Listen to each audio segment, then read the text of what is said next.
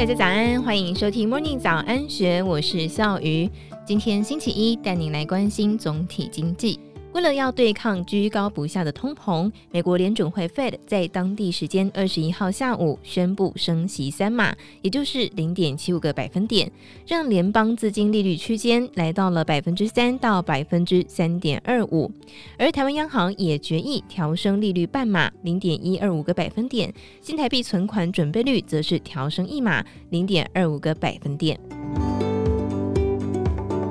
对 Fed 再度升息三码，台湾央行升息半码一事，元大宝华综合经济研究院董事长叶银华表示，根据元大宝华的预估，二零二二年台湾消费者物价指数 CPI 年增率是百分之二点九四，略高于主计总处的预测值百分之二点九二，所以台湾央行在考虑政策的时候，升息也是一种选项，但是幅度不要太大。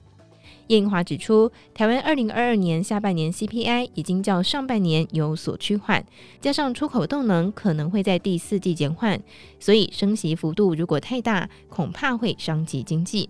另外要想一想，如果新台币走贬，对台湾的出口来说是一种支撑，这是另一个要思考的面向。而受到美元升值影响，资金正持续往美国跑。导致包括新台币在内的亚币都随之走贬。叶盈华认为，维持经济成长稳定在央行决策当中占有重要的地位，但是央行也要考量到资金外流问题，因此升息半码至少对新台币的贬势能够带来一点抑制效果。叶盈华说，Fed 决定升息与否都是看经济数据，但是假设 Fed 猛升息导致经济硬着陆，美元仍将会持续走强吗？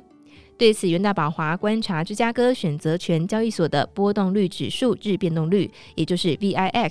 以及美元指数日变动率的六十天相关系数，发现两个指数在二零二零年之后明显呈现正相关。叶盈华解释，上述的情况就意味着在经济动荡的时候，美元指数波动也大。简单来讲，如果经济动荡让 VIX 的波动提高，美元也会波动，但是它是往上波动。所以他认为，虽然美元作为避险货币，但是仍然是走强的趋势。相对来看，新台币对美元呈现走贬，但是还不至于失控。根据元大宝华估计，今年第四季或是明年第一季之后，新台币对美元汇率就会回升。至于面对主要国家央行纷纷启动升息循环，导致金融市场动荡加剧，投资人应该如何趋避风险呢？叶盈华表示，选股是最重要的，投资人应该避免选择库存积压高，还有月营收成长率下降的公司。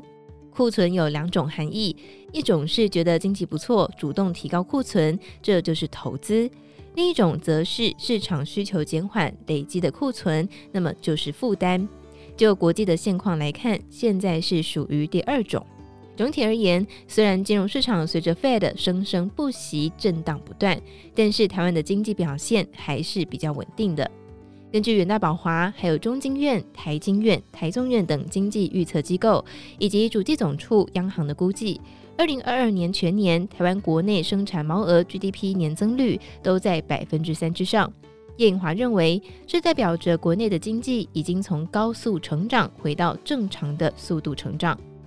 以上内容出自《金周刊》数位内容部，更多精彩内容欢迎参考资讯栏。祝福您有美好的一天，我们明天见，拜拜。